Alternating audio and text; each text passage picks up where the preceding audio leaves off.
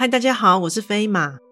黑色猫叫声现在于 First Story 以及 Spotify 两个平台上开启了会员赞助喽，感谢听众们的支持与鼓励。之后将会带给大家更多精彩的故事。加入会员除了能给予大大的支持外，每周更有会员专属故事以及故事后的唱名感谢哦。心动不如马上行动。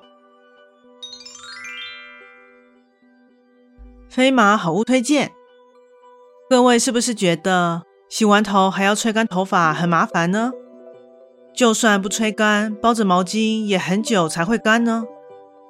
但有了超人气动物干发帽，就不会因此烦心喽。它不但可吸附自身纤维七倍的水分，且使用柔软面料，蓬松弹力佳，不会伤头发，且高弹力的松紧带设计，佩戴时不会紧勒。也可在化妆、洗脸时当做发帽来使用哦。有羊驼和树懒两种可爱的造型，美观又实用。优惠期间数量有限，赶紧点击下方链接来看看吧。女生们的衣着五花八门，而洋装便是相当热门且时穿时搭的款式。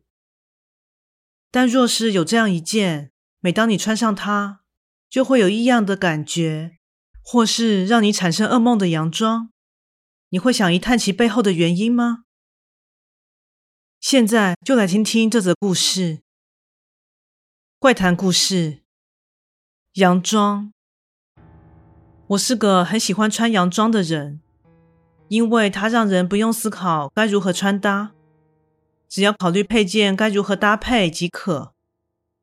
因此，我十分感谢发明洋装的人，让我出门省了不少时间。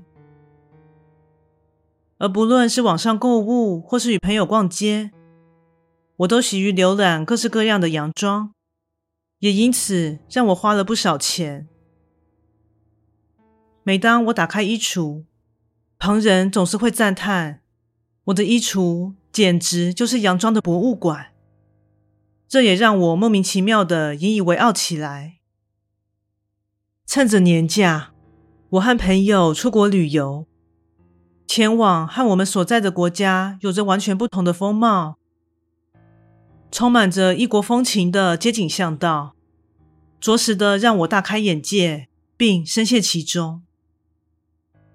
这天，当我们在商店街逛着，一间布置精巧的精品店。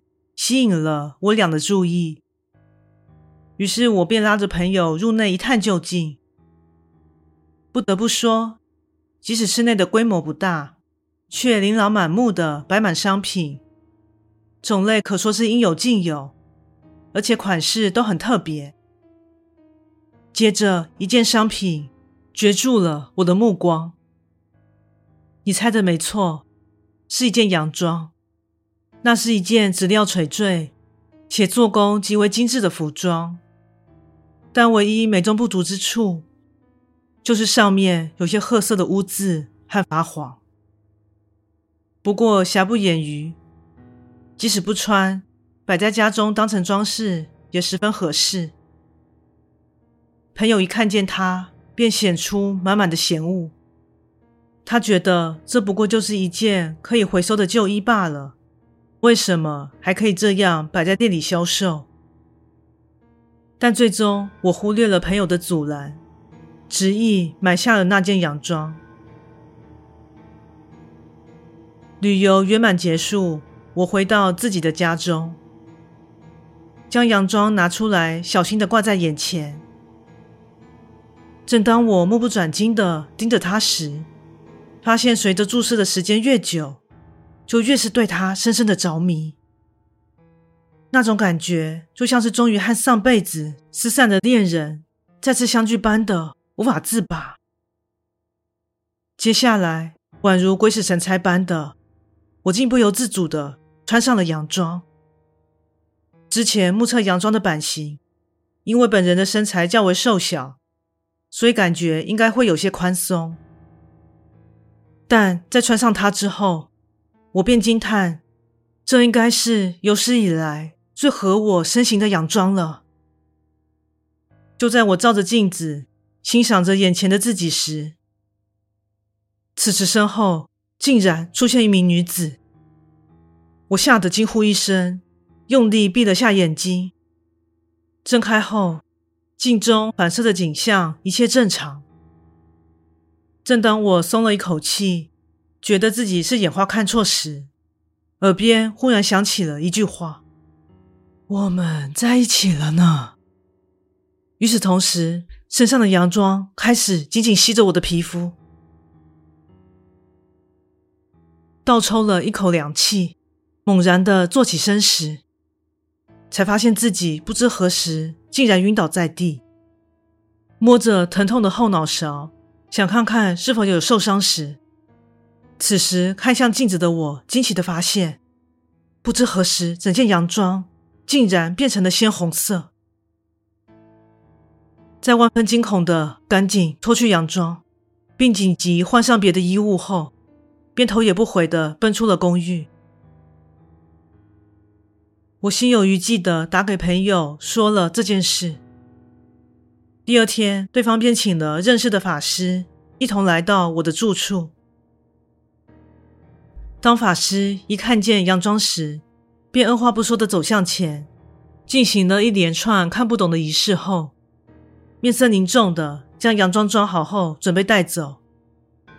期间有问他这洋装是不是有什么蹊跷时，他仅是淡淡的说了一句：“你们还是别知道比较好。”总之，我再也不会购买来历不明的东西了。